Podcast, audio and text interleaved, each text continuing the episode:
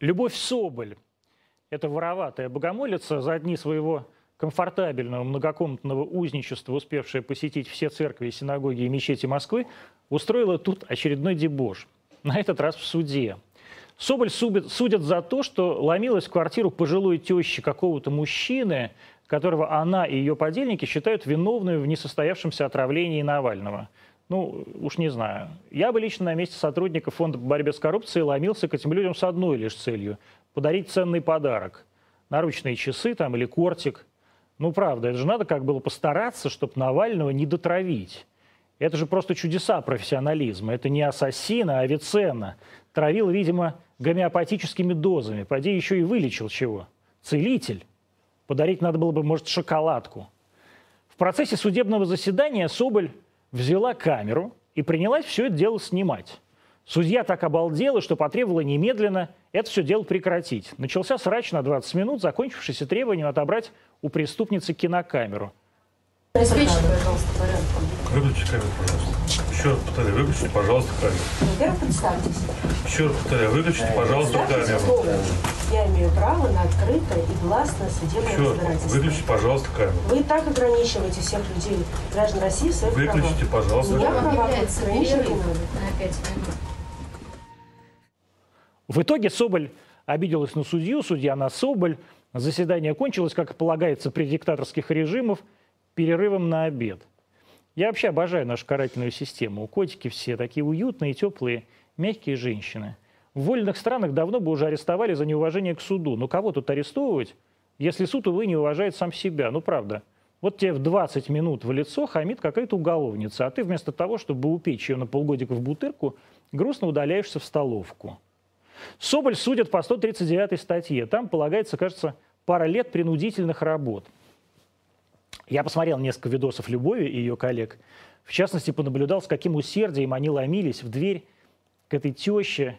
А Навальный звонил, туда прикидываясь сотрудником ФСБ. В небесах у окон истицы благовещенским голубем парил коптер.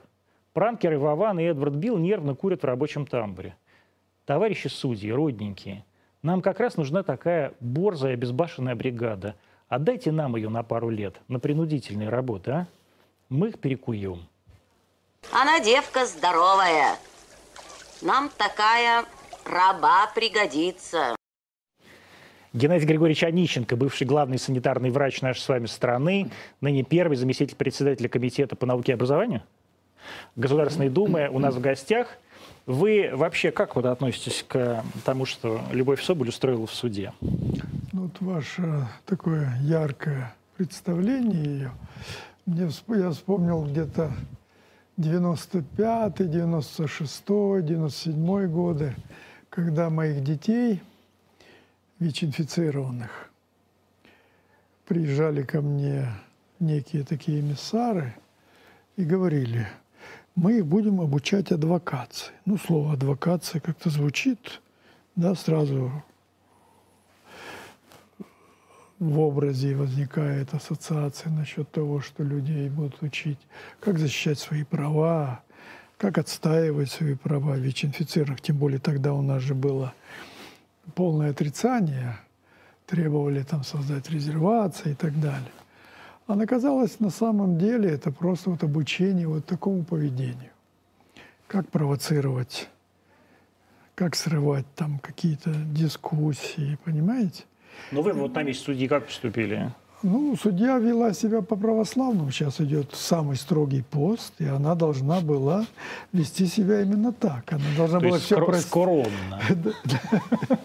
все простить, не обращать на это внимания и уповать на то, что Господь Бог эту дамочку нервную приведет, Тоже простит. приведет к порядку. Но она, видите, богомолица, она просила как раз, чтобы ее в церковь пускали из-под домашнего ареста. И суд, кстати, по-моему, даже ее пустил. А вы сказали про детей ВИЧ-инфицированных. Это что за дети?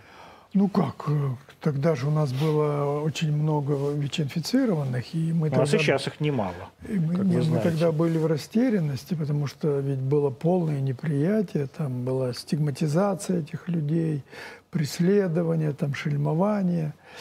И, конечно же, вот э, мы выстраивали эти. Я, например, проводил вместе с глобальной конференцией по ВИЧ, которая всегда проходит как один раз в два года. Наша, рус- в России, или Нет, большая? большая, Мировая? большая. AIDS, я, да, и я тогда проводил, вот их почему-то их прервали, эту цепь, вслед за этим русскофонную конференцию. Ну, то есть, понятно, бывшее наше постсоветское пространство. Ну где- вот и как, да, она будет сейчас 19 апреля. вот, ну, где она будет? В Москве, там же в центре международной Да, торговли. вот, вот это вот, слава богу, продолжение, потому что вот с момента, по-моему, уже лет пять, и она как-то не проходила. Пропустили, это плохо. А так, в принципе, это достаточно мультипликативная вещь, там и социальные вопросы обсуждаются, и вопросы, связанные с поведениями. Но сейчас э, вы считаете, стигма пропала, что ли? Нет, конечно. Но она как-то, может быть, э, тема немножко, э, она не пропала. И у нас вот эта предвзятость, и у нас неприятие, хотя мы, с одной стороны, говорим о полной социализации этих людей, мы говорим о том, что можно создавать семьи, рожать детей, причем детей здоровых рожать.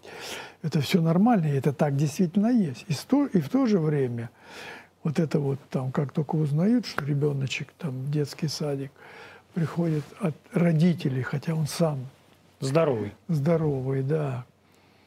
Я помню, э, Слава Ростропович как-то мне звонит, говорит, слушай, а он же нижегородский был.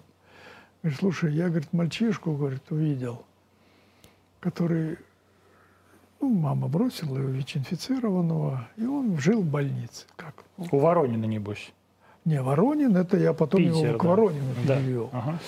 А тут он жил, но никто с ним не, не, не, не, не, не- не вел никаких бесед, ничего, не развивался.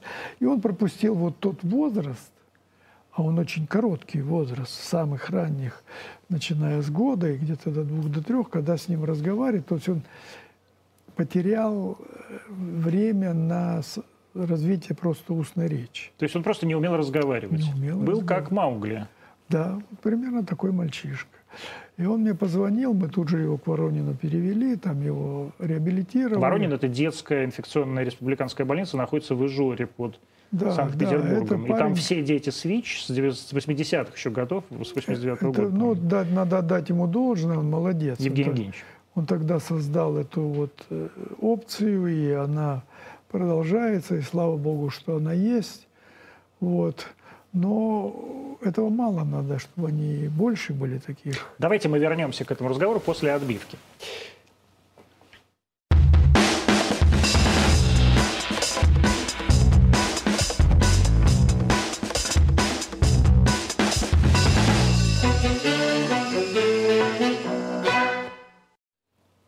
А программа «Антонимы» в прямом эфире 20.08 в Москве. Мы в прямом эфире телеканала РТД, э, Рутюб, YouTube, ВКонтакте, Фейсбук, как обычно, все социальные сети Арти. В гостях у нас Геннадий Григорьевич Онищенко, бывший главный санитарный врач Российской Федерации. Сколько лет вы были главным санитарным врачом? 20? Но если считать советский период, я там был зам главного госсанврача СССР.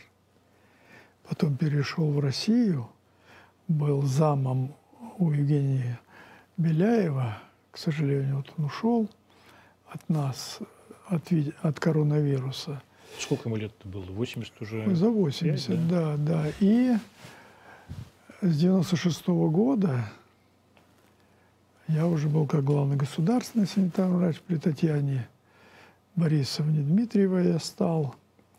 Но за это время моя служба э, ликвидировалась, но потом восставала.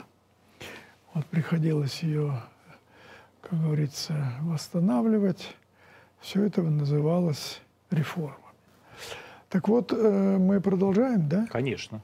А мы о чем сейчас продолжаем? О слухах? Мы сейчас с вами поговорим про эпидемию, а, Ага. про, ви- про эпидемию коронавируса. Вы э, недавно выступили с заявлением, что маски войдут к нам в такой ежедневный обиход и станут предметом культуры. И на вас сразу все набросились. На каждое ваше заявление люди набрасываются. Я тоже на вас все время набрасываюсь, это нормально. Такой наш традиционный, э, так, традиционная пикировка. Вот э, что вы имеете сказать по этому поводу? Действительно ли маски войдут в ежедневный Нет, э, обиход? я очень просто. Я, знаете, вот у каждого человека есть мечта. Кто-то мечтает там, стать великим писателем, кто-то мечтает писать стихи. А я мечтал всю жизнь, чтобы увидеть в нашей стране людей, которые нормально носят маски в тот период, когда это положено. Это когда? А у нас начинается это где-то начиная с октября, начинается подъем заболеваемости острыми респираторными, и вся цивилизованная общественность в Европе, а особенно в Юго-Восточной Азии, начинает, надевает маски. Так То вот. есть с октября по декабрь, да? Да, да. И, да. скажем, с конца февраля по да, конец апреля. Да. да. Две вспышки. Да.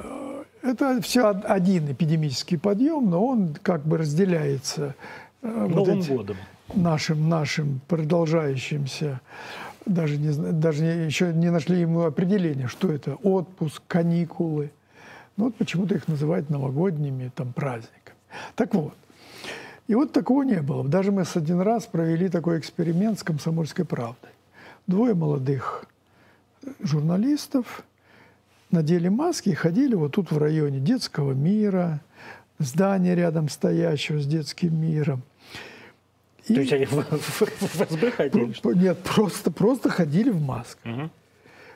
Их останавливает милиционер, вы что, самые умные? Вот. Потом они спускались в метро. Это вот все было вот тут вокруг, в центральном э, радиусе вот тут. Э, кто-то крутил возле виска, кто-то хихикал, понимаете? Не было этой культуры у нас. И вот и вот вам повезло, Геннадий Григорьевич. И вот мне повезло. Пришел тут какой-то коронавирус. замурзанный коронавирус, замурзанный с точки зрения его опасности. Потому что все-таки, если взять любой грипп, это за эти три месяца, это как минимум 400 миллионов, а иногда и до 900 миллионов. Переболевших. Заболевших. Да. Только официально зарегистрированных. По миру. Да. Здесь у нас с вами с ноября 19 по сегодняшний день 131 миллион. Но к этим 131 миллионам нужно еще 40% добавить, потому что молодежь болеет – вообще бессимптомно, у них даже ничего нет. Но грипп тоже э, диагностируется все-таки э, не, не все. Не тестовым образом, а Конечно. алгоритмическим. И да? он, он диагностируется, как, как мы говорим, по клиническим показаниям корона-то он должен быть подтвержден, а да, ну нет. то есть, может быть, у нас и есть коронавирус, там миллиард в мире. Э, нет, судя по тому, как он распространяется, нет. Потому что тот объем тестов, который делается, на первом месте стоят Соединенные Штаты, мы по интенсивности на втором месте, потому что... То есть мы так много делаем тестов? Мы за 100, 100 миллионов уже сделали. 100 миллионов тестов да, на коронавирус? Да, да. Это людям не лень ходить и сдавать тесты? Ну, их там э, и к ним приезжают и забирают эти тесты. Да поэтому ладно, поэтому такие... это, конечно, огромные траты. И в принципе, в принципе, мы всегда использовали такой подход. Вот мы начали диагностировать, и все. У нас грипп э, назывался декретным заболеванием. Вот мы, идет рост, мы не ставим, не ставим грипп, потом начались диагностироваться по этому, и мы начинаем ставить диагноз гриппа. Потому что тогда в чем... Ну, когда мы переходим так называемый эпидемический порог, да, да, 5%. Дело в том, что ведь там еще была такая формальная вещь. Но здесь надо, вот можно я объясню да. тоже зрителям, просто грипп немножко по-другому диагностируется. Он э, алгоритмическим образом диагностируется. Есть лаборатории, которые таким рандомным образом берут посев.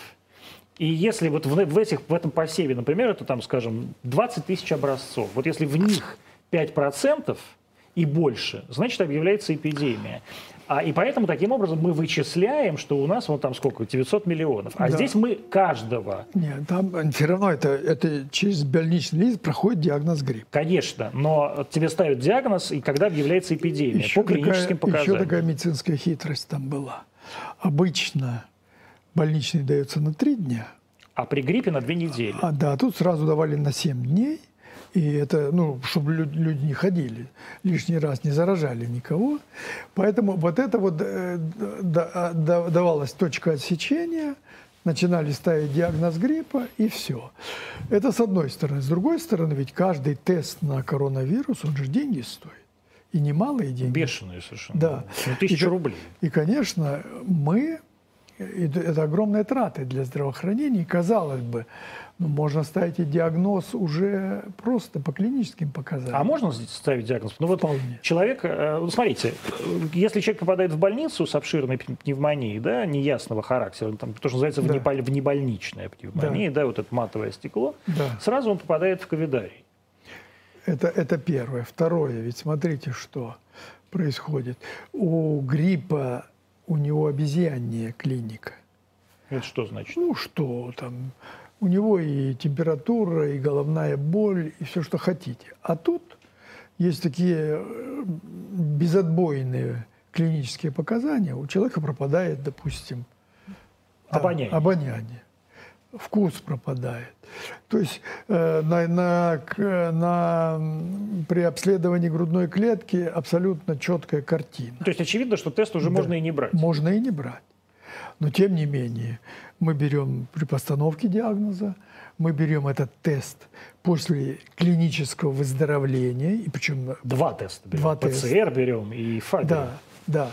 Вот это, не, вот насчет, э, насчет теста на, для меня это тоже, это вторая сбывшаяся мечта за один сезон. Что, господи, как вам повезло? Вам прям да нет, ну Господь это, послал. это, это, это- это просто вот... Я смотрю, я, Геннадий Григорьевич пришел в студию, я говорю, господи, Геннадий Григорьевич, вы так хорошо выглядите, наверное, весна. А это, оказывается, оттепель. Это у вас просто вирус. Это просто называется «сбылась мечта идиота». А вторая мечта сбывается в чем? Ведь понимаете, сегодня какой вот ко мне приходит человек, ни сном, ни духом никогда не здравоохранением не занимался, и начинает со мной беседовать насчет титра антител. Я думаю, боже ж Вот. ты мой. Мы это с Татьяной Алексеевной Голиковой обсуждали. Теперь Да. все обсуждают. Все знают, какие тесты, какие титры, какие прививки. А вот в чем, в чем вторая мечта сбылась? Вот мы сейчас, у нас есть так называемый национальный календарь прививок. Это 13 вакци- инфекций, против которых идут прививки. Причем на первом году жизни. Причем ребеночек еще в роддоме находится, а ему уже делают прививку. Например, от гепатита Б. Гепатит Б. И какие, какое антипрививочное лобби? Да, туберкулез делают. Вот. И Полиомиелит. Вторая проблема состоит в том, что нужно переходить к индивидуальному календарю прививок. То есть мне нужен мой личный календарь прививок. Не тот, который я делал. Сейчас я, допустим, делал э, цельноверионную вакцину себе. Да? Это от Чумаковскую. ковида. Вы Чумаковскую сделали. Да, Вы сделал. участвовали в исследованиях. Да, я был еще на стадии, я сэкономил этому институту э, ну, э, белую мышку. А может даже крысу. Лучше То есть крысу. вы вместо мышки выступили. Да, да, да. Я привился. И Вот э, Это два, это две, это две, два две укола? аппликации.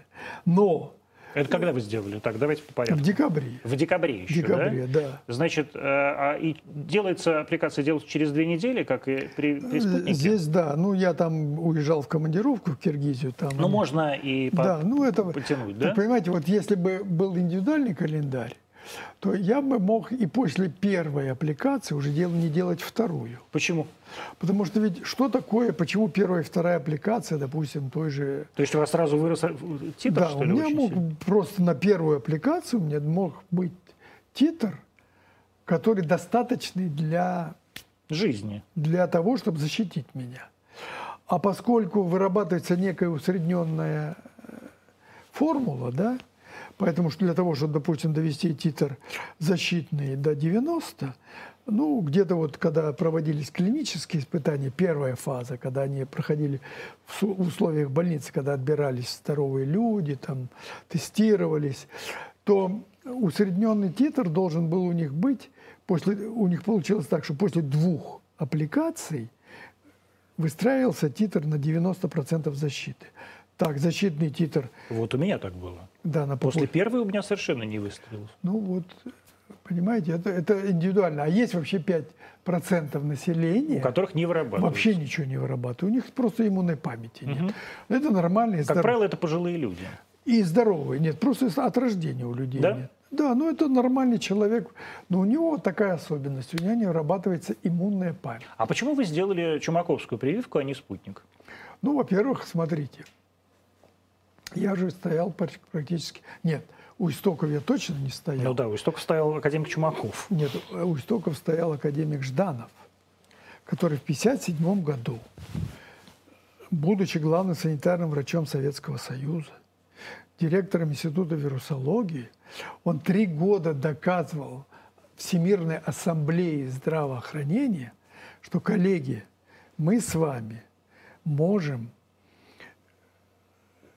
Спасти мир войти, от оспы. войти в историю человечества, в цивилизационную историю человечества, защитив и ликвидировав такое заболевание, как оспа. Причем э, оспа – это чистый антропоноз. Им болеют только люди. И вот если мы защитим их, Ну, обыкновенная оспа. да. да, не, ну это оспа, которая сейчас мы насчитали. Нет, ну это называется Да. обыкновенная оспа. Да, оспа же, как мы знаем, и коровы болеют Она- оспой. Нет, она называется черная Да, оспа. черная оспа, да. она. А есть оспа коровья оспа. От которой вакцина, Есть собственно, оспа появилась. обезьян, которая сейчас Да-да. тоже... ц- А это человеческая оспа. Так да, то это- есть она, и вот она есть только у нас. Так Вы вот её- в это, это не зоонозная вот эта оспа была вот тем клапаном, который периодически зачищал человеческую популяцию на планете.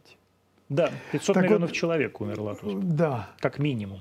в результате, в результате, во-первых, э, шло селекция, селекция, выбивалась слабая часть. Во-вторых, это был определенный регулятор численности популяции на планете. Сейчас, мы сейчас с вами про Евгенику начнем А разговаривать. вот это, это, это, это в какой-то мере да. И получилось, что в результате по истечении 20 века мы ликвидировали оспу, мы элиминировали корь. То есть практически элиминация это практическое исчезновение. Да, одна на миллион – это элиминация.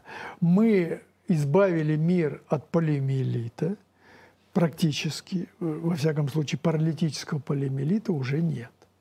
Хотя, в общем-то, даже наша соседняя цивилизация украинская, которая была в советское время одна из самых передовых с точки зрения передовых технологий, вакцинации, она сегодня для нас является очень опасным соседом.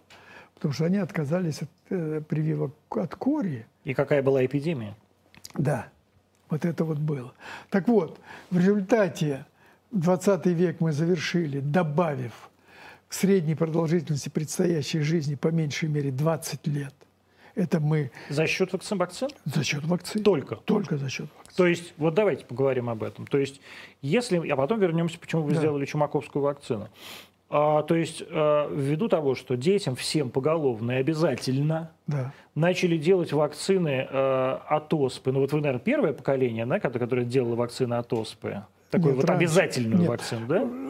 Э, Понимаете, э, А я, ведь я вот одной из последних, да, вот в 83 году закончили. в 80-м было запрещено даже делать. Уже делать. Запре- Да, уже запрещено. И, и считалось, тот, кто проводит вакцинацию против оспы, тот готовится к биологической войне.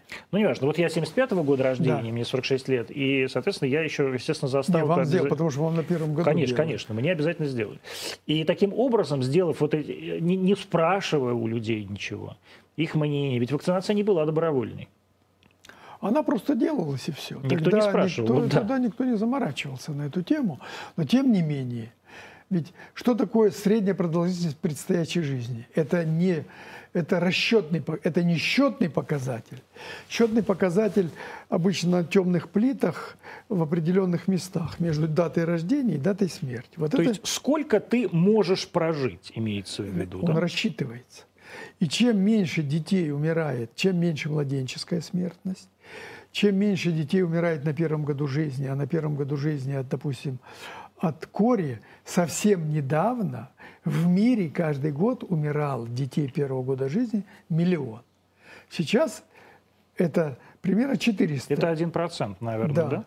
Ну, миллион на планете. Я говорю, наверное, 1%. Я Потому знаю, что у нас рождается совсем мало. В советское время у нас рождалось 2 миллиона 200 тысяч, 2 миллиона 400 тысяч. И мы э, эту болезнь называли так, сколько родилось, столько и переболело. Он не мог не заболеть. Потому что э, это очень контагиозная инфекция, она очень тяжелая инфекция. Смерти были детей от кори И только в 1967 году мы начали прививать от кори. А оспу мы прививали уже раньше.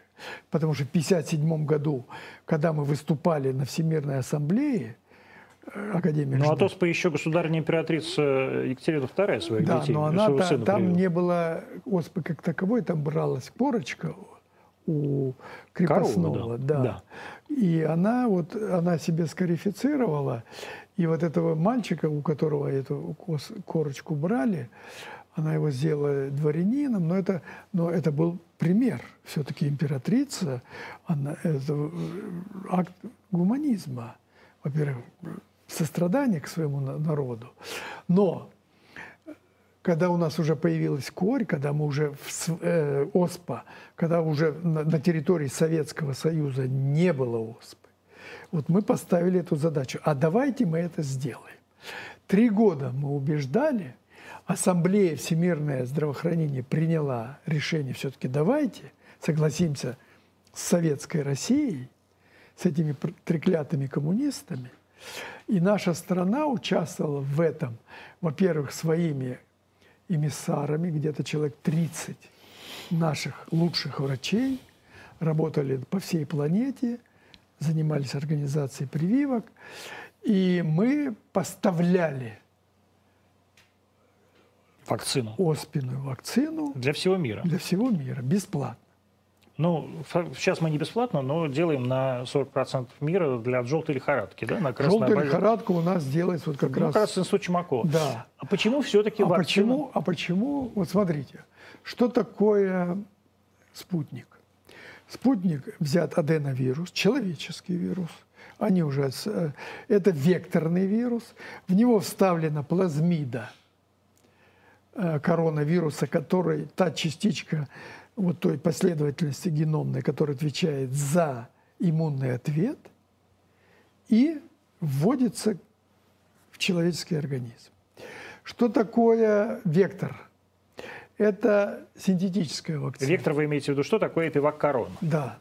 Ну, я их... Да, ну, потому что одна- одна тоже называется на, вектор. на- на своем сленге, да.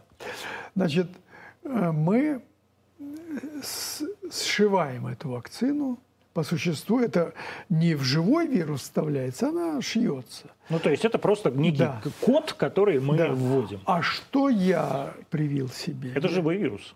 Я в себе сымитировал Реальное заражение. реальное заражение. Но аттенуированный вирус здесь используется убитый. Мгм. Вот, допустим, когда мы прививаем полимелитный Ну, это вот буквально, да, Да. э, тот же самый принцип. да, вот этот принцип. То есть я, ну, кроме создателя, ведь умнее мы не стали его, мы просто себя возомнили, что мы где-то с ним уравнялись. На самом деле это не так. И вот я взял то, что создал Бог, да, ведь ее, что такое чумаковская вакцина? Выращивается настоящий коронавирус, COVID-19. Потом он аттенуируется, в данном случае это убитый. Убивается. Да, не, можно его ослабить, это тоже будет аттенуация. Но в данном случае он убитый. Значит, в данном случае он убитый, и я ввожу в свой организм.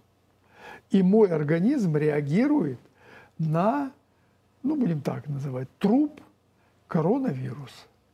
И он создает вот тот иммунный ответ, который он бы создал на, если бы я заболел, Реально. реально заболел. Вы считаете такой принцип более э, надежный? Ну, он, понимаете, он э, более узнаваемый для моей иммунной системы. То есть, когда ко мне в мой организм попадет, а он обязательно попадет, коронавирус, Может, уже и попал. ну, может, он уже и попал, вполне может быть, то он уже будет реагировать, ну, будем говорить, на, разговаривать с ним на «ты». Там, вот в первом случае, в генно-инженерной вакцине, он может разговаривать с ним на «вы», потому что там частичка взята. В том, во втором В случае... пептидном. Да, там это имитатор такой, который родился в человеческом мозгу, был сшит и вводится. Поэтому я это более То традиционные, есть вы традиционные традиционные, человек. традиционные Дед, вакцины. Такая же вакцина была оспенная, Такая же вакцина. Полиомиелитная. Полиомиелитная, такая же вакцина коревая. Вот примерно так. Ну и примерно такая же чумная вакцина. Что вы думаете э, про скандал вокруг эпивак короны? Вот существует такая огромная группа людей, она бесконечно, э, ежедневно в интернете выдает... э, Ну, тут есть. Понимаете, о чем я говорю, да? Понимаете, ведь Люди говорят, сейчас тогда зрителям поясним, люди говорят о том, что э, вакцина не получилась, они участники ис- испытаний, и у них не выработался иммунный ответ. Ну, понимаете, против всех трех наших вакцин идет некоторая борьба. Смотрите. Но спутник вроде уже как бы всеми признан. А Вот здесь... вот не, не, ну почему? Вот смотрите, что происходит, вот что такое вакцина? Что такое вакцина? Вот человек, вот, Какашка какая-то. вот человек заболел, вот любым заболеванием, и ему говорят, слушай, вот если ты примешь цианистый калий, тебе точно поможет. Психологически человек более подготовлен, даже на цианистый калий, потому что он уже болен. А что такое вакцина? Вот ходит здоровый мальчик, карапузик, да? Ведь когда я начинал работать эпидемиологом, если бы я какому-нибудь педиатру сказал, Марья Ивановна, а давайте мы не будем прививать. А когда есть вакцина, она на меня посмотрела как на сумасшедшую. Потому что у Марьи Ивановны на руках реально умирали дети. Понимаете? А тут выросло поколение люд, детей, которые, допустим, сейчас у нас выросли педиатры, которые не видели Свинки. Свинку они еще видели. А вот, допустим, полиомиелит они не видели. Я увидел реальный полиомиелит в 2003 году. То есть до этого вы его не видали никогда? Я уже, когда учился в институте, уже, Уже его не было? паралитического полиомиелита не было. Да, я видел взрослых людей с Ну, которые, да, да. хромых. Но вот как, как студент, как врач, который увидел настоящий полиомиелит, я не видел. Я его увидел в 2003 году в Русмартановском районе Чеченской Республики. Когда начался вот этот взрыв, да, Когда в Дагестане и в Чечне, да. когда наш уважаемый Джахар Мусаевич Дудаев Да. отменил вакцинацию. И ровно через три Ва- Ваш уважаемый. Вообще, конечно. Вот. Ну, вот. И уже через три года у Русмартановском районе Чечни, один из самых, Больших и густонаселенных. да, мы увидели паралитический полиомиелит. Там были и смерти, и все. Понимаете? Вот что, как хрупок этот мир. И как быстро, да? Да, как быстро. Как быстро. Вот. Поэтому во- вот это произошло. Поэтому, когда бегает здоровенький ребеночек, вот сидит педиатр, который не видел полиомиелита, и говорит, слушайте, Марья Ивановна, ну зачем? У вашего мальчика диатезик, вы видите, у него щечки красненькие. А почему у мальчика диатезик? Потому что у нас нет грудного вскармливания. Мы про него забыли. А что такое грудное вскармливание? Мать с молоком передает ребенку все те антитела, которые есть в ее То есть организме. свой иммунитет. Все иммунитет. И она на протяжении первого года жизни, если ребенок на вскармливании находится, ну, до года жизни, он защищен матерью. То есть она его уже не внутриутробно, не внутриутробно, а так, когда он переходит на искусственное скармливание чуть не с первого То есть нынешние педиатры, они сами не понимают, да, Нет, опасность. И вот, и, сказать? вот, и вот, когда я работал в Минздраве Советского Союза, мы главное То еще управление... у Евгения Ивановича Чазова, да, когда он был министром. Да, я при нем пришел. Мы наше главное управление педиатрической помощи называли антипрививочным управлением. Но это Почему? было- а потому что выросло поколение педиатров, Уже кото- тогда. которые, с которым мы постоянно находились в, конфронтации. Мы говорим, давайте прививать. Они говорят, а вы знаете, у нас дети диабетом, диатезом болеют, им нельзя. То есть них отводы. Вот это то, что отводы называется были отводы от массовые. Но сейчас и ситуация изменилась. Она почему изменилась? Каждый год, когда мы начинаем прививать против гриппа, вот в этом году, вернее так, э, с августа 2020 года по декабрь 2020 года в нашей стране было привито 70 миллионов. Вот мне тоже Голикова говорила эту цифру, но это Да, правда. Я это вот в это не правда. верю. Откуда, как Это где вы правда. взяли 70 миллионов? Как это возможно? Очень просто. Во-первых, Ну, у вот у нас- меня очень мало знакомых, которые привились от гриппа. вот смотрите, кто у нас группа риска по, по гриппу? Нет, давайте так. У нас 146 миллионов Да. человек. Значит, половина населения Российской Да. Федерации, по вашему Да, мнению, за несколько месяцев привиты от гриппа. абсолютно. Это, Ну, это- это это невозможно. первое. Мы прививаем всех школьников. У нас школьников 16 миллионов. Всех. Мы, хотя мы и дошколят прививаем, мы прививаем группу риска старшую. Мои родители никогда не прививались от гриппа. Вот им в- 80 лет. Они... Вот давайте мы сейчас, я доскажу свою мысль, что происходит. Так что сказать, что у нас вот есть такая вот а, полное отторжение От прививок. от прививок, нет. Но у нас появились профессиональные группы, которые заинтересованы в том, чтобы народ не прививался. Кто это? Фармкомпания. Почему? А потому что. Потому что если я привьюсь, То не надо покупать таблетки. даже если я заболею, я перенесу заболевание в легкой форме. А значит, орбидол и прочие чудеса нашей фармпромышленности, которые, скорее всего, носят такой психологический То есть вы хотите сказать, что это мел? Нет, я не хочу сказать. Я хочу сказать, что э, врачевание – это еще и внушение.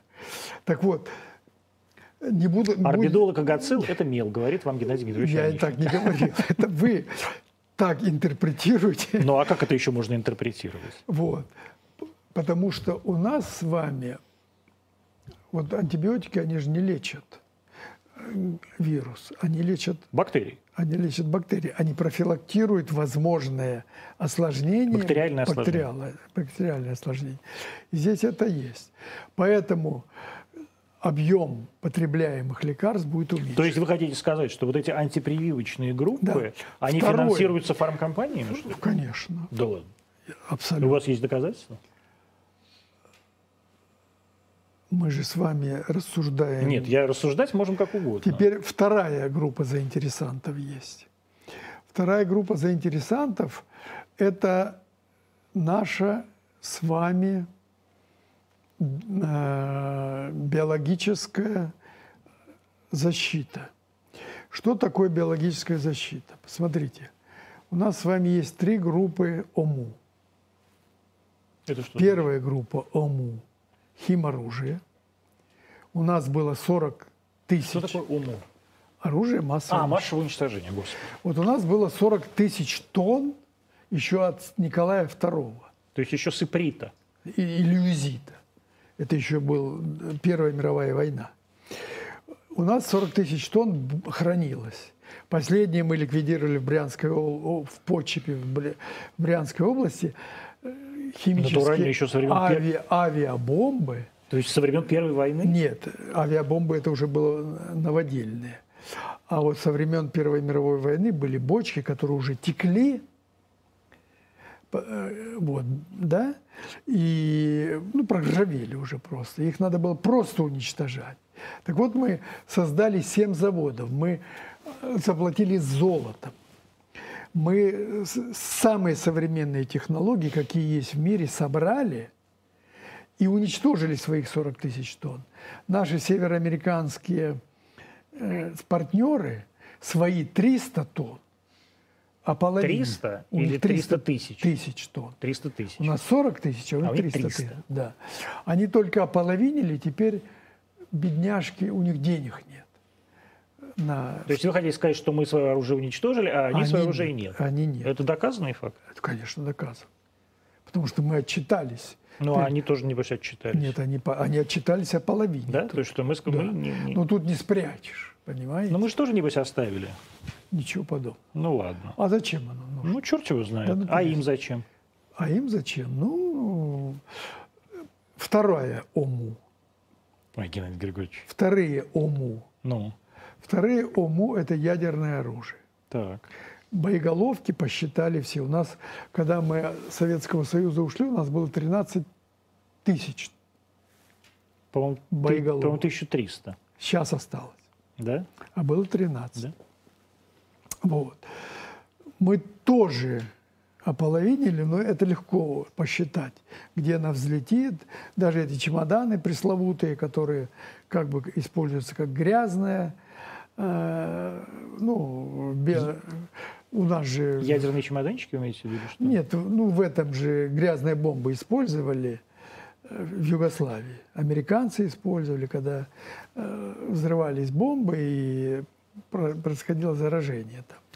Есть это, и, и этот вид оружия. Это что значит? Я просто не очень понимаю, что такое грязная бомба.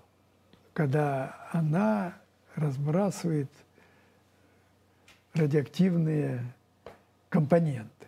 Но не атомная. Ну как же. Атомная это не, ну, бомба. это не атомный Это не взрыв. атомная бомба, Взрыв, да, но но у она ко- с которой- загрязняет, загрязняет территорию. И в Югославии такие бомбы использовали? Использовались. И это Америк- тоже доказанный американцы, факт? Ну, конечно.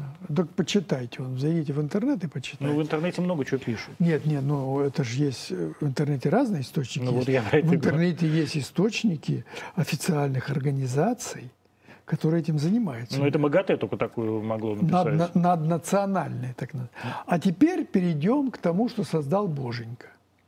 Боженька создал естественные, ну вот оспа была у нас, Чума. Нет, у нас в первом списке была оспа и сибирская язва. Это, то есть, вот э, самые заразные самые и заразные самые смертельные. из, из созданных Богом. Мгм. Но чума ж тоже создана Господом. Так, Ну, чума она во, второй, во второй Да? группе. То есть чума да. менее заразная? У нас была сибирка и оспа. Были в этом списке. Вот оспу мы ликвидировали.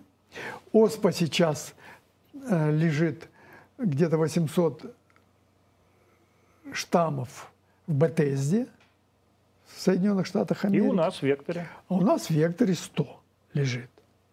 Мы под эгидой международных, международной группы, мы отчитываемся каждые два года, и американцы, и мы. Есть специальная группа по ортопокс-вирусам, которая дает нам право. Мы у них защищаем каждый год, какие мы исследования будем проводить над, над этим. И, э, значит, благодаря нам все-таки эти коллекции сохранились, потому что американцы говорили, надо уничтожать, надо уничтожать. Мы сопротивлялись. Но когда у них 18 сентября, не 11 сентября 2001 года, когда упали два, Да. Не упали, а врезались прям. ну упали Да. они в результате, врезались. А 18 ровно через неделю начали получать конверты с серым порошком. Да. И начали умирать люди. И умерло 9 человек. Причем рассылали их вашим коллегам, наиболее известным журналистам. Что-то они все живы. Нет, Твари. 9 человек умерло. Ну, наверное, какие-то не очень известные. Нет, известные умерли, к сожалению. Понимаете, вот вы не ерничайте, потому что это действительно трагедия произошла. Так вот, когда упали две башни-близнецы, ну, там через две улицы мамочки с колясками ходили. Во всяком Не случае, через не- две, но Да, да. А вот когда начали умирать, началась паника. Началась дикая паника. Американцы закрыли небо. Они вообще ни один самолет не взлетал и не вылетал за пределы США, и ни один не прилетал. Это вот из-за белого порошка? Это да? из-за этого серого порошка. Серого. Да. 9 умерло, и 22 перенесли тяжелейшую форму сибирской язвы, пневмонии, потому что они вдыхали, у них сразу Это вот начинался- антракс был, да? Да, э, это был антракс. Причем этот был штамм Эймс. Это известный еще с 50-х годов, который разработан американской военщиной, который хранился в форте Детрике. И самое главное, в чем, в чем была э, парадокс этой всей ситуации, сразу, а кто у нас специалист? А вот он. Вытащили этого товарища. и У им- них там. да, из э, форта Детрика, американского полковника. Э, Он был латинос, ну, по-моему. И ему поручили расследовать. А потом, когда была создана э, комиссия Конгресса Соединенных Штатов, в конечном итоге оказалось, что как раз он-то И разрабатывал. и нет, он, то, что он разработал, это бог с ним. Он готовил, потому что там надо... Такую операцию, в смысле, Да, но это же надо было как? Это надо было нарастить биомассу, надо было ее сублимировать, Так?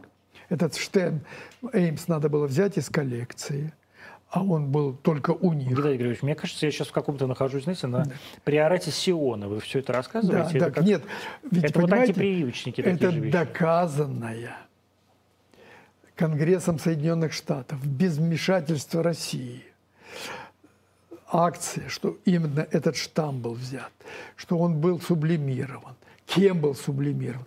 Но этот товарищ за день до суда наложил на себя руки. Вот так получилось. И некого было судить. Так вот, что такое ОМУ биологическое? Вот, понимаете, готовность населения защищать себя, каждого из нас и всех нас вместе, это один из индикативов готовности страны противостоять Индикатив – это показатель. Да. да, ну, индикатор. Да. Так вот, смотрите, сегодня я квалифицирую три страны, которые к этому готовы. Которые способны себя защитить. Первое, Америка, Китай и мы, да? нет, первое, это Китай. Один триллион, 400 миллиардов населения. Нет, какой один, один миллиард 400 миллионов. Да, 1 миллиард 400 Да. миллионов. На каком-то там несчастном клочочке земли. Ну, не несчастно, половина территории Российской Федерации. Не, ну какая там Ну, там половина? огромная... Китай, Никакая, говорят, 40 огромная процентов. Ну, хорошо, 40 процентов это не, не какой-то ничтожный Вот клочочек так вот, смотрите. Миллиард 400 и 146. Да, в в 10, 10 раз больше. В 10 раз больше. Так вот, причем все началось у них, потому что антропозооноз, которым является коронавирус, природный очаг находится на территории Китая. Ну, вообще, всегда любой вирус начинается там, в Юго-Восточной Юго-Восточной Азии. Азии. Да. Ну, допустим, гриппозный вирус, да, но это водоплавающая птица. А это мелкие млекопитающие. Это собачки могут быть, это могут быть кошечки, это могут быть эм, э, перепончатокрылые, да? Это природный очаг. Мы сегодня расшифровали примерно 37 типов коронавирусов, которые циркулируют в природе, но которые еще не перешли на человеческую популяцию. Вот в этом веке это третий приход. Такого значимого, да? Нет, э, ну вообще-то первый сегодня расшифрованный первый коронавирус, который пришел на человеческую популяцию, это 12 век. Мгм. Потом был 16 И век. это были значительные эпидемии? Ну, они были не описаны как таковые, потому что, потому что не было такой коммуникации. Ну, то есть все считали, что это чума какая-нибудь, Ну да? да, там они э, умирали и все. Ведь почему сегодня так, так быстро грипп распространяется? Потому что э, в начале 20 века появился паровоз, Ну да. а сейчас самолеты. Паровоз появился в 19 веке, но Ну, ну так да. распространился. Ну, конечно, он уже был как э, э, значимый вид транспорта. Ну да. Да, так-то он был как экзотика, а так... Ладно, мы, мы Ну, уже трансив в 30 в Не в 19 этом веке дело. построили. Так вот, смотрите, что происходит. Вот китайцы, с них все началось, но у них на сегодняшний день даже 100 тысяч заболевших нет. Но ведь это вранье. Нет. Но ведь они врут. Я верю, Ну, то, что вы верите, это ваша а, а проблема. я профессионал. Ну, Геннадий Григорьевич, ну как это возможно? Так вот, смотрите. Потому что китайцам э, я, Ну, как можно верить китайцам? Это у меня было знамение. Накануне... Вы, под- вас, конечно, несет прямо. Вас Бог, все время Господь знамение. У меня было знамение где-то накануне э, декабря э, 20, это 19 года, когда мы заговорили о коронавирусе. Я божьим промыслом забрел на Красную площадь. Да, это действительно Божий промысел. Ну, от, от- от моего здания, в котором я Да. сейчас имею... э, Удовольствие работать. э, Ну, Что, не удовольствие? случай произошел со мной такой. Так вот, идет группа китайцев, где-то это был октябрь, все в масках. Они уже тогда... Они всегда в маску. Да, ну так вот. И группа россиян, ни одного. И вот это вот знамение, так вот смотрите, китайцы себя сумели защитить не специфическим средством защиты маской, Вот вы уверены в этом? я уверен. Что в Китае вирус Ну, не не распространяется? могут они спрятать. Да, они могут что угодно. Нет. Не могут. Ну, вот смотрите, вот действительно Так, вот доказанный смотрите, факт. второй, обратите, вторая группа. Южная Корея. Это типичная рыночная экономика. У них на сегодняшний день чуть больше 100 тысяч, а их 70 миллионов. И третья группа, где там вообще единицы в поле зрения, это Вьетнам. Так вот, так называемая плановая социалистическая экономика Китай, но огромная популяция, да, практически, но если у нас 7 миллиардов, 7 миллиардов населения на, на планете, А, ну, 8 уже почти. да, Китай занимает значительную Ну, часть. первое место или второе сейчас нет, нет, Индии. если в удельном весе. Да, ну да, Так? конечно. Вот эта популяция сегодня, сейчас она прививает себя. Они привили, привили где-то 60 миллионов человек своих. Но их 60 миллионов – это примерно то, что у нас сегодня 8. Шесть, да, Да, конечно. вот это примерно такое сравнение. Так? Американцы привили 100 миллионов у себя. Ну, еще первой, только первой дозой. Ну, неважно. Это она, очень много. она уже начинает работать. Это гигантская цифра. Конечно. Ну, как американцам это удалось, я вообще не понимаю. Но, но зато американцы провалились полностью. Они дают 30 миллионов больных сегодня.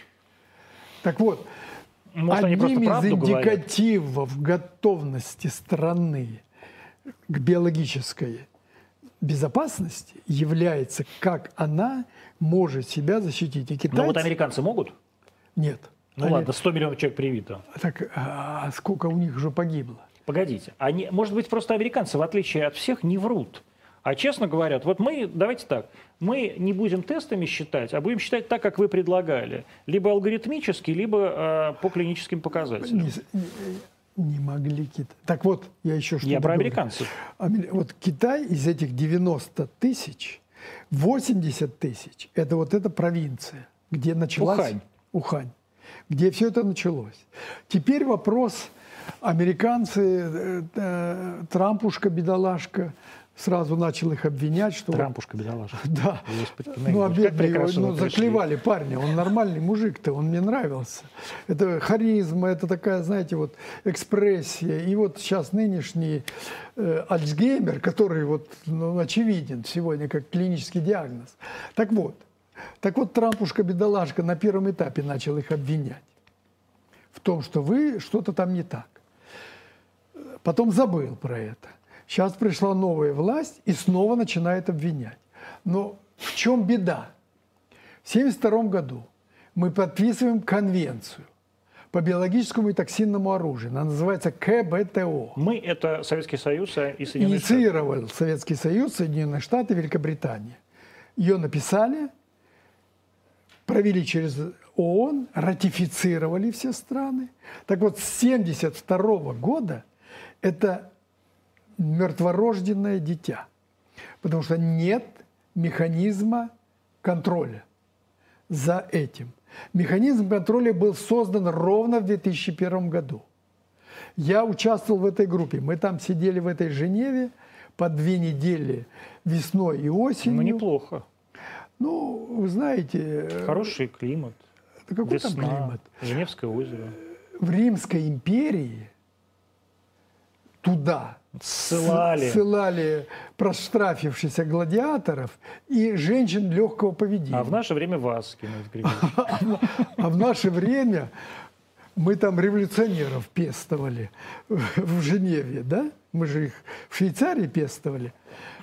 Мы с вами не пестовали. Но, ну, да. Роза Люксембург, и Клара Цеткина, и Владимир Ильич Ленин там А- был. Так вот, механизм был создан, его нужно было провести через Организацию Объединенных Наций, ратифицировать, и вот тогда Китай не дернулся бы. Он ее подписал, к ним бы приехали. А то, что там была имитация проверки, там 19 человек работали, китайцы им показывали то, что они могли. Хотели не показывали, не хотели не показывали. Потому что нет механизма контроля.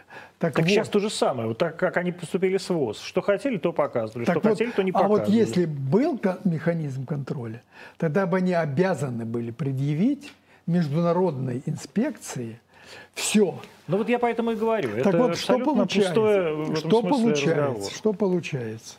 Мы с вами не должны снимать с повестки Маски. дня.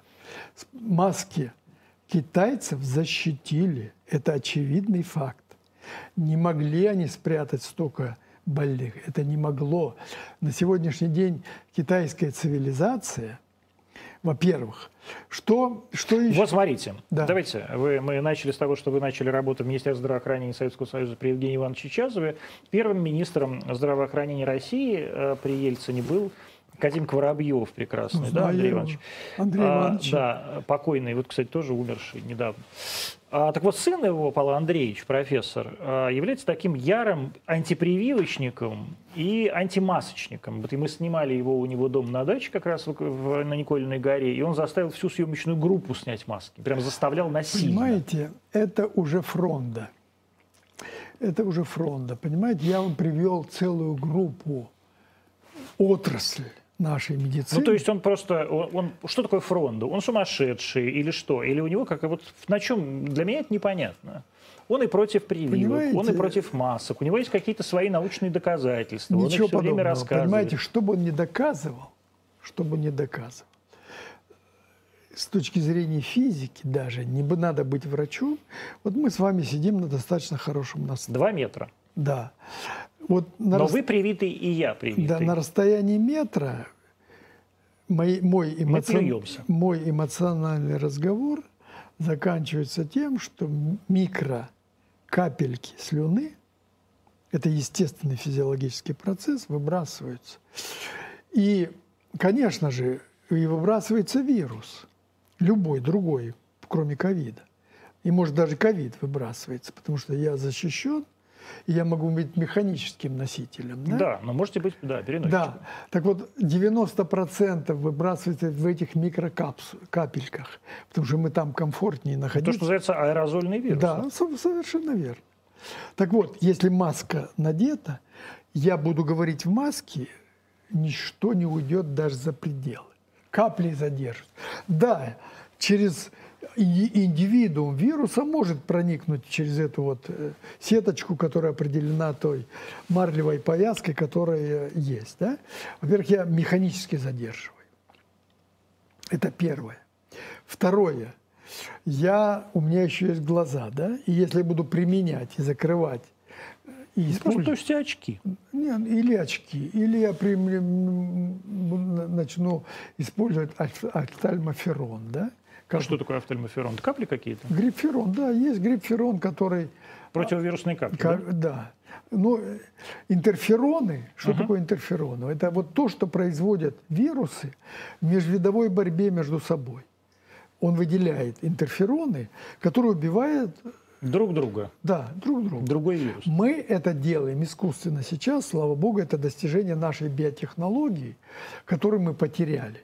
В советское время, Ой, я каждый день, не каждый день, на каждую эпидемию. Мне вот помните, такие сухой интерферон был развозили. да, а сейчас он и аэрозольный используется, и вазелиновая форма, и глазная форма, все это есть. Сейчас их, слава богу, выпускают. Они даже входят в стандарт. Помогает интерферон? Конечно. Он помогает, это очевидно. И маска помогает. Маска. Почему действительно такое, э, вот вы говорите, там оплачивается какими-то фармацевтическими группами, секунду, а вот это антипрививочное лобби, очевидно, что оно огромное. Я каждый день получаю проклятие от всех антипрививочников. В какой-то момент я начинаю срываться. Я тут недавно сорвался в программе на Life.ru, крича на, на своих коллег, журналистов, за что я дико извиняюсь и, и так далее. Просто я уже я устал от этого. То есть, когда на тебя каждый день тебе пишут по 100, по 200, по 300 писем, что ты проклят, мы тебя убьем и так Да. далее. То есть это прямые, прямые угрозы жизни, это Понимаете, в чем лобби. дело? Есть люди, они всегда были. Но не в таком количестве. А вот я же вам еще раз говорю, это специальные, ну, во-первых, фармацевтические компании, они бизнес свой отстаивают. Э, Они используют вот эту отличие лекарства, когда человек болен, и мы уже дошли до крайности, я вам привел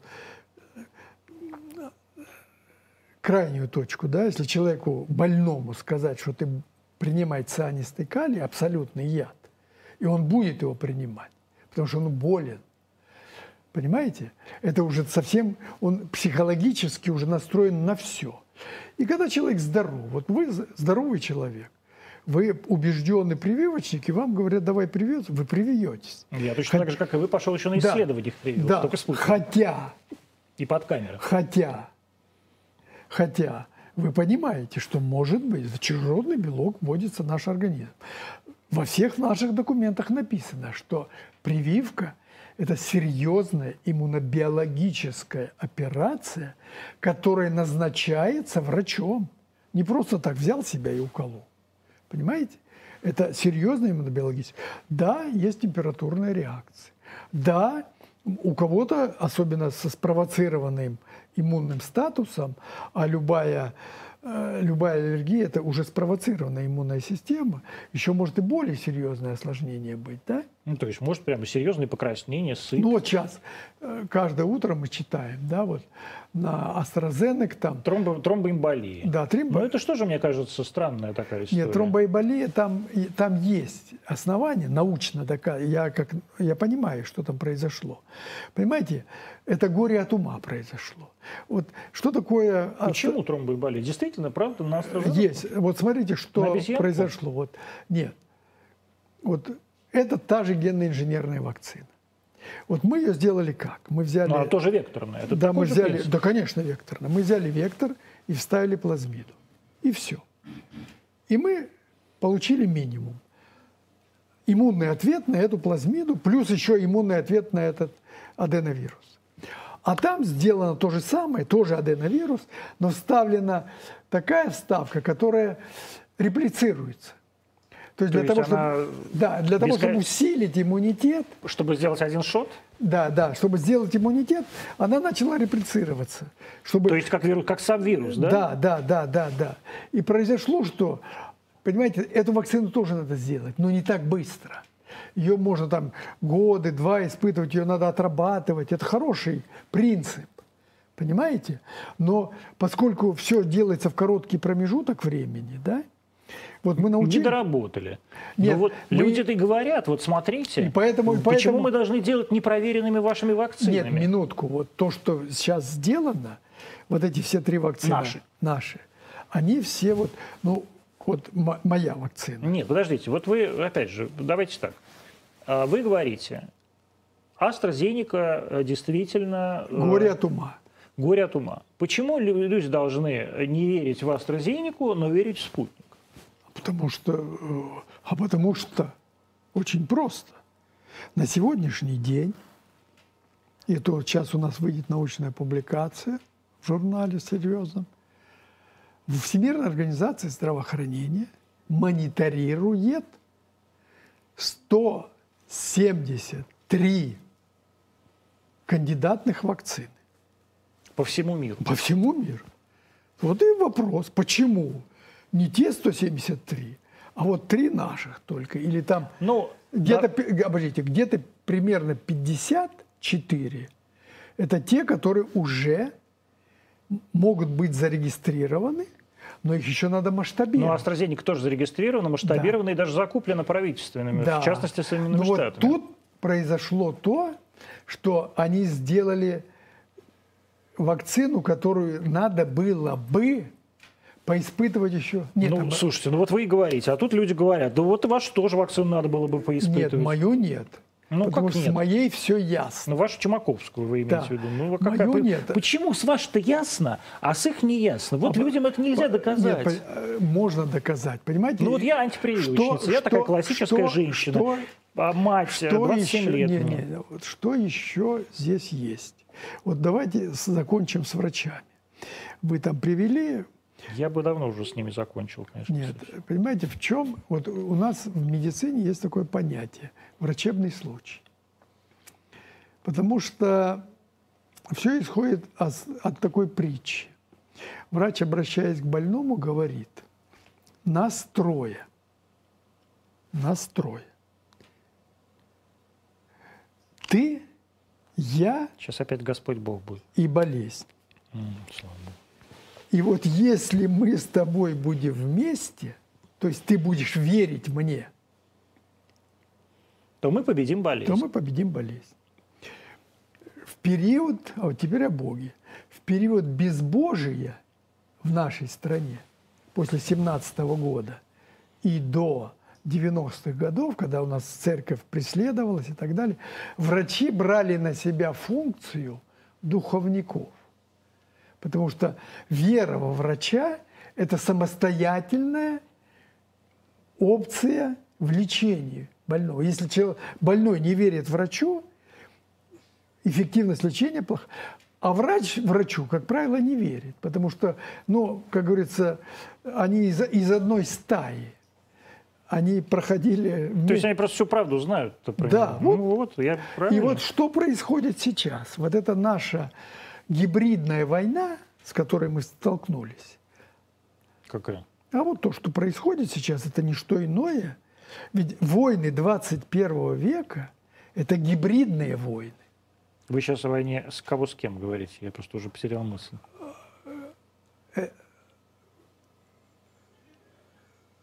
Как кого с кем? Кого с кем? Сегодня в 21 веке не будут рассыпать тонны сибирской язвы на головы. Будет происходить террористическая атака, вот как произошла в Соединенных Штатах Америки, спецслужбами. Они решили все свои политические проблемы. Давайте вспомним, что произошло после этого. Мы разрешили пролет военных самолетов над нашей территорией Соединенных Штатов. Мы разрешили базироваться на всех наших центральноазиатских аэродромах. Которые... Ну, мы тогда вообще, вы, пер, Путин и, первый позвонил Бушу. Да, и тогда все закрыли глаза на то, что американцы ввели в Афганистан свои войска.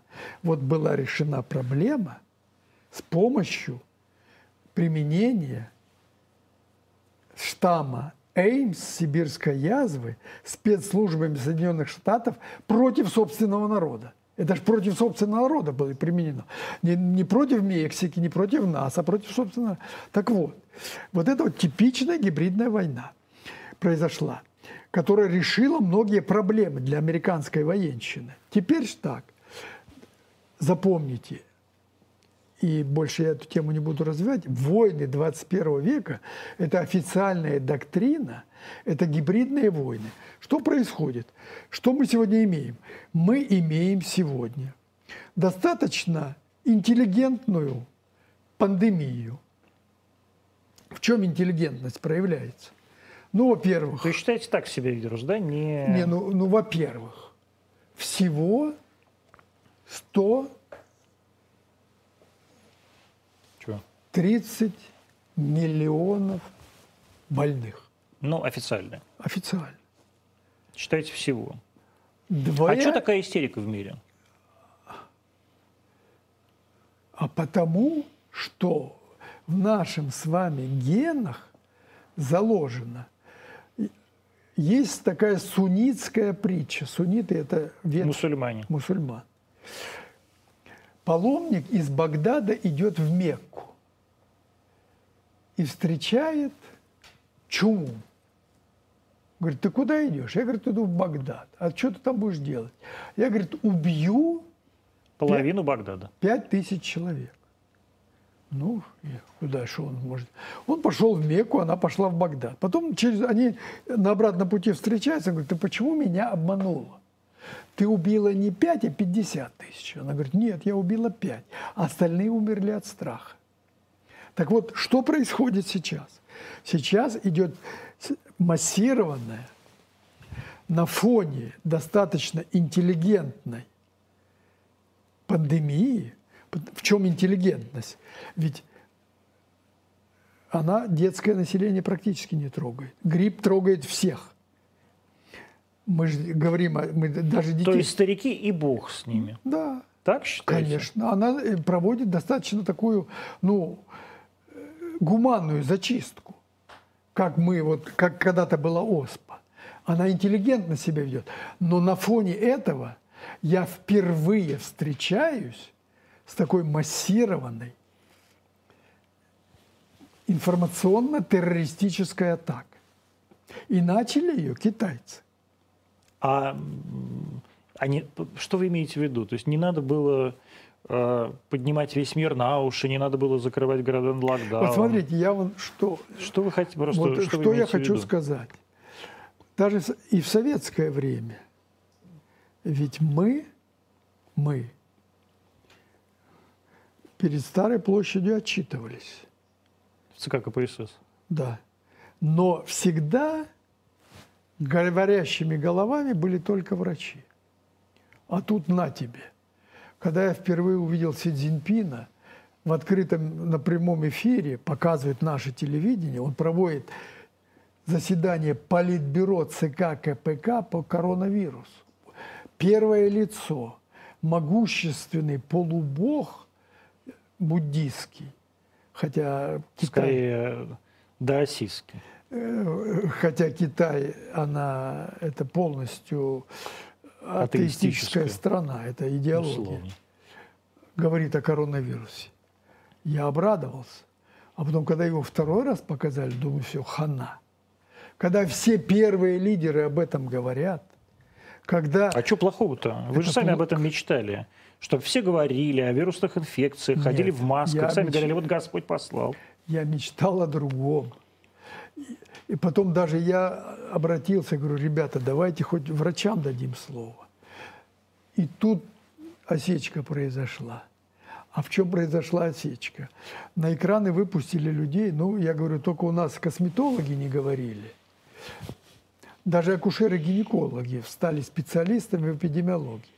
Понимаете, мой коллега из другой специальности что-то новое для себя узнает, у нее появляется непреодолимое желание поделиться всем миром, Своим знанием. своим знанием. Это обычная реакция. И вот когда уже врачи начали между собой спорить не на врачебных конференциях, а, То есть вы считаете, что масштаб- масштабы э, паники были преувеличены?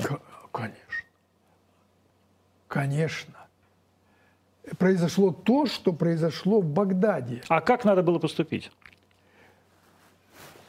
У нас есть штабы. Гражданская оборона. Нет. Созданы штабы. Вот та же Татьяна Алексеевна Голикова. Да. Она мощнейший орговик. Потому что она всю жизнь занималась финансами медицинскими. И я помню, как мы приходили к ней. Нравится Татьяна Алексеевна? Понимаете, в чем дело? Вот я приходил к ней доказывать. Говорю, Татьяна Алексеевна, мне нужны зеленые мартышки. Господи, зачем? А зеленые мартышки нужны для того, чтобы на их почках выращивается вирус полиомиелита. Боже, вы еще пытали мартышек. А нет, я не пытал, потому что я отвечал за... Пытали другие. Я, Окей. я, я отвечал за производство вакцин. Они были у меня. Это потом их у меня отобрали. Еще, К счастью. еще с советского времени. Так вот я говорю, Татьяна Алексеевна, нужны зеленые мартышки. А каждая зеленая мартышка стоит столько. Это мангобей, что ли, какой-нибудь? А? Мангобей какой-нибудь? Мангобей это что? Мартышка А, зеленая. возможно. Я вот в их родословных плохо разбираюсь. Потому что, ну, представляете, у нас... Вот. То есть она знала всю нашу подноготную не понаслышке. Потому что каждый год мы приходили, доказывали. Когда она пришла министром, Она вообще очень хорошая, мне она очень нравится. вот, она рассуждает, она как бы смотрит со стороны, но она понимает, что всякое наше хотелку нужно оплатить деньгами. Потому что если это мы будем просто без денег, то это будет действительно хотелка. Это будут э, первомайские лозунги ЦК КПСС. Вот мы говорим, что надо.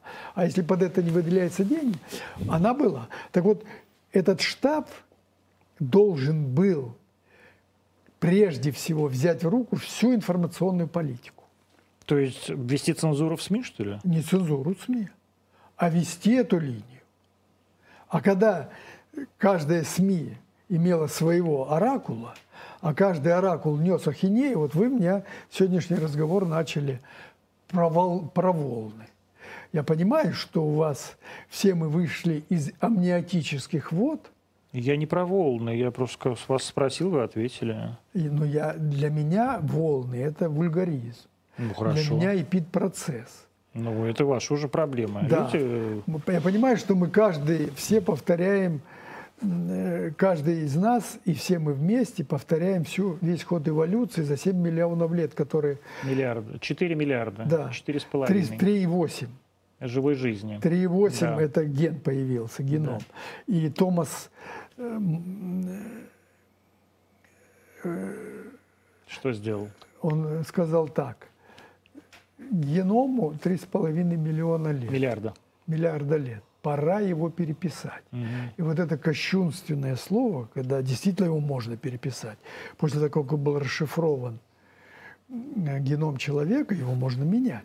И мы уже делаем. Слава богу, китайцы своего посадили парня, который э, произвел... Ну ладно, бог с ним, с этим самым, Да. с клонированием. Да. А, давайте все-таки вернемся к тому, а как надо было правильно поступить? Ладно, взять информационное поле под контроль, черт с ним. Да. Я не про информационное поле. А нужно было закрывать госпитали на ковид?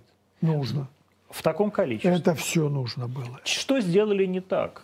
Мы что сделали не так? Мы, мы сегодня имеем вакцину.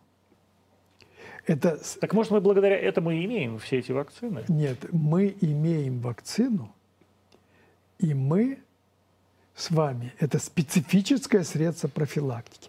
Вакцина – это главная защита против биологической атаки, которую предприняла природа. Я сейчас не говорю, что это искусственно. Так? Господь Господь. Пусть Бог с ним, пусть будет Господь. Хотя Господь к нам более милостив. милостив, чем Чиним, да? Карает их, да, Пиндосов? Бог с ним, природа. Назовем это природой. Вот то, что сделали китайцы, вот это вот истинное мультипликативный ответ на вызов, который породился в Китае и который они системно защитили. Вот сегодня три страны в мире, которым я ставлю пятерку, как профессионал, за, возмо- за биологическую защиту. Кто? Китай. Китай, Корея. это Китай, Южная Корея и Вьетнам. Может, мы про Вьетнам вообще ничего не знаем. А Нет. почему не Бангладеш какой-нибудь? Не А, Лаос? а Бангладеш, понимаете, вот говорят Индия, да, вот там у них Индия просто не может поставить диагноз, М. потому что у них нет кого. А Вьетнам может. Вьетнам может. То есть Вьетнам более высокоразвитая А цивилизация, Вьетнаму да? мы оставили великолепное здравоохранение. Вот ж мы еще и подарили. А не нужно ли- Поэтому три страны сегодня выдержали на пятерку. А мы насколько? Мы на тройку с плюсом. Потому что у нас нет моего визуализированного счастья хотя в виде бы, тотального ношения масок? хотя бы москвичей. Но, Ну. кстати, это правда, это ужасно. Я а, не- буквально пару дней назад мне- ехал в автобусе от спортзала до дома, это 20, ну, 10 минут ехать. А, И я сел в этот автобус. Вы понимаете, что у нас перчаточно-масочный режим в Москве, но в автобусе плотно, ну, Нет, одни, одни старики ездят, и вообще это ужасно. Я был один человек в маске. Да. Один. И меня это так поразило, невероятно Так вот, совершенно. мы первый этап полностью проиграли, хотя я увидел людей, ходящих в масках. И для меня это было счастье. Но это ради моего личного счастья не стоило этого делать. Все-таки и второе, вот второй главный, принципиальный цивилизационный э- этап – это когда наличие вакцин. Мы их создали. Наука, Мы молодцы. Мы молодцы. Наука их создала. Это реально создала. Как так получилось, что мы вот э, так все время У нас нас- чморили за нашу науку и вдруг сделали три У вакцины? нас есть хорошая база. Оттуда еще, из мы Советского вышли Союза. из Советского Союза, опережая на 20 лет, наша биотехнологическая программа была самой передовая в мире. Мы на 20 лет всех опережали. Нам ее развалили благополучно, но вот на тех Ну, Кто обломках, развалил ее? она была специальная. У нас- Тоже, тоже развалено американцами, что ли? а вот эти, помните, да вы должны помнить их. Вы уже тогда... Я уже пожилой, да. были осмысленно уже.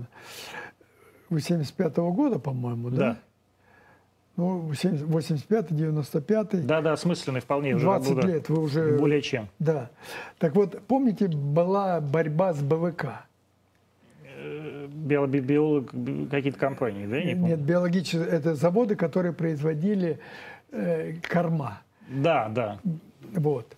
Это было, так сказать, э, Верхушки? это верхушка этой нашей То программы. есть специально мировые корпорации уничтожали нашу промышленность, да? Э, У нас был Вектор, у нас был Оболенск, у нас были с- в Аскули, э, в этом у нас был э, в Казахстане, это был все наш биопрепарат, который делал. Вот этот интерферон, который мы сейчас выпускаем, это было тогда по рождении, еще не было. Мы тогда был у меня в Латвии Янулайтис, директор завода, который вот производил вот эти все препараты. Уже тогда мы начали делать. Мельдоний. Тоже в Латвии делают. Ну, это бы вот... Ну, а, кстати, хороший препарат. Конечно. Это вот все было тогда уже, а уже прошло сколько? Да. Почти с, э, 35 лет. Как вы Так- считаете? Так, вот, что вот мы первый этап проиграли, когда неспецифические средства защиты у нас не срабатывают, потому что у нас нет культуры защиты, личной защиты здоровья сбережения моего. И второй этап – это вакцинация. Вот как мы его сейчас пройдем, я думаю, мы его пройдем, потому что у меня есть хороший задел 70, ты- 70 миллионов. Я привит- не верю в эти 70 миллионов.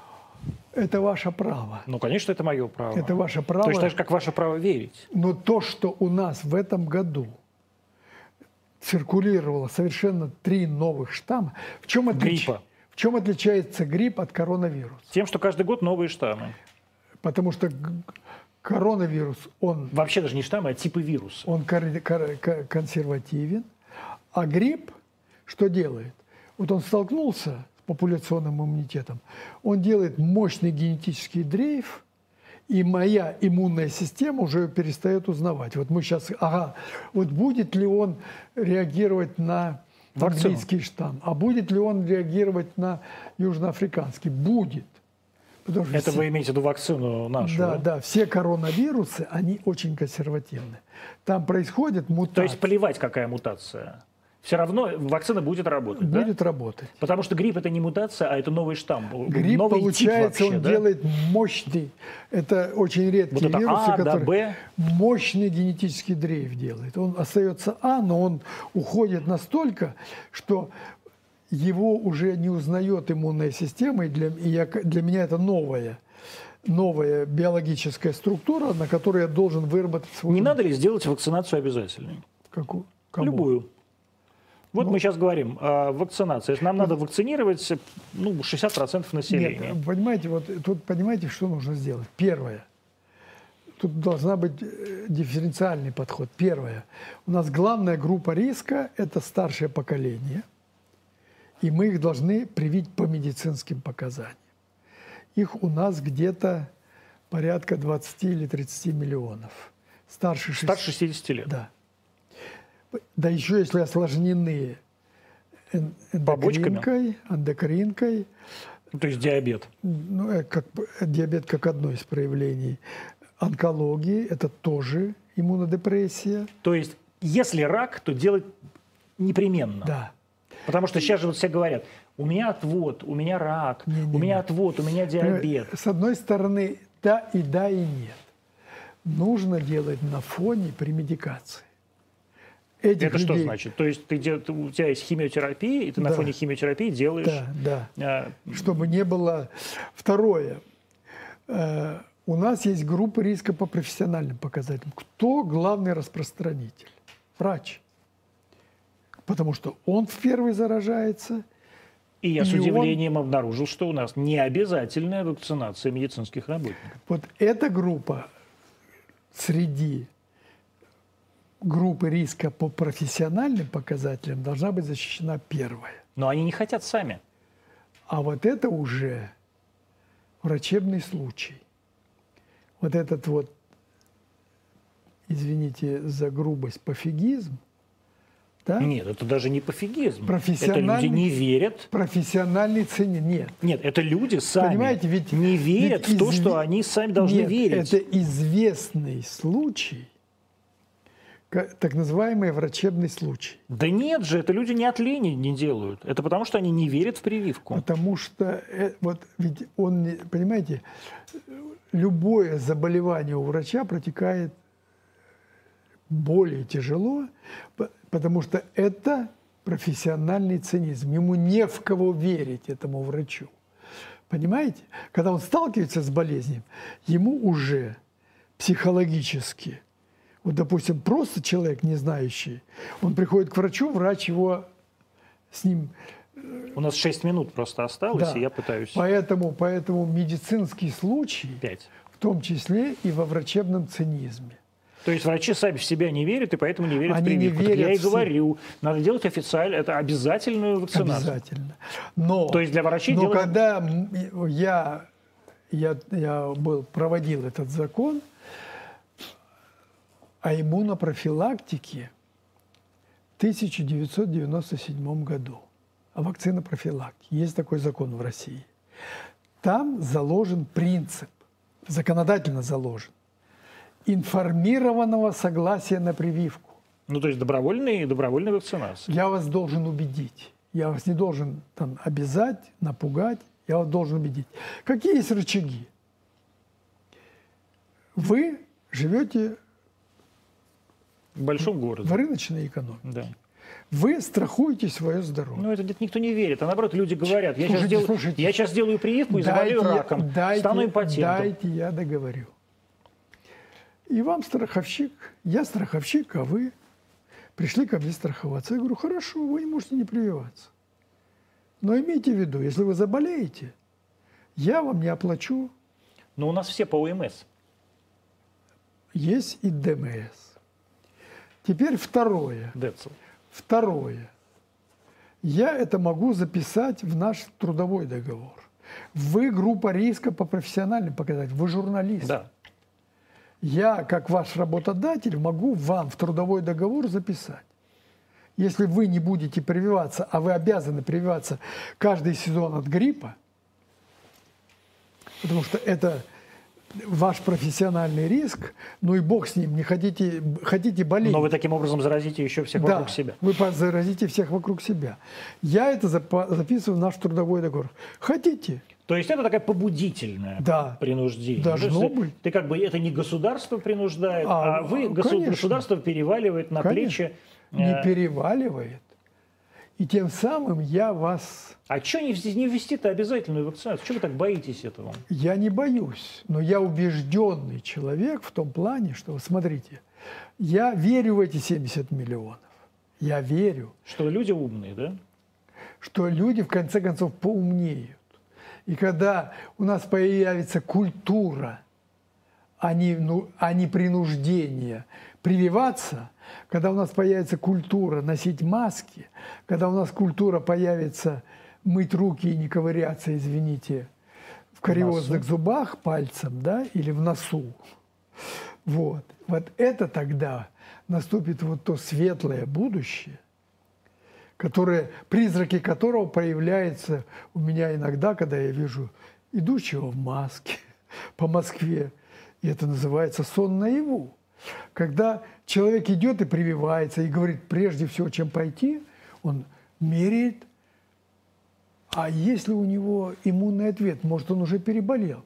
Для меня это Послание просто манна небесная. да, даже не иман. Это для меня уже это совершенно это другой уровень э, разума, потому что наш российский гражданин идет, сдает кровь, проверяет титр антител, как до прививки, так и после прививки. Вот это уже индивидуальный календарь. И тем самым мы переплюнем китайцев, которых все-таки заставляют носить маски. Там жесточайшие, если маску не носят, его там могут оштрафовать, разорить, уволить с работы. Расстрелять. Ну, с расстрелом там попроще, хотя у них С расстрелом там действительно попроще. Геннадий Григорьевич Онищенко был сегодня в эфире Антонимов 21.28, 21.29. Мы встретимся завтра в 20.00. Полтора часа были в эфире. До встречи. так, что?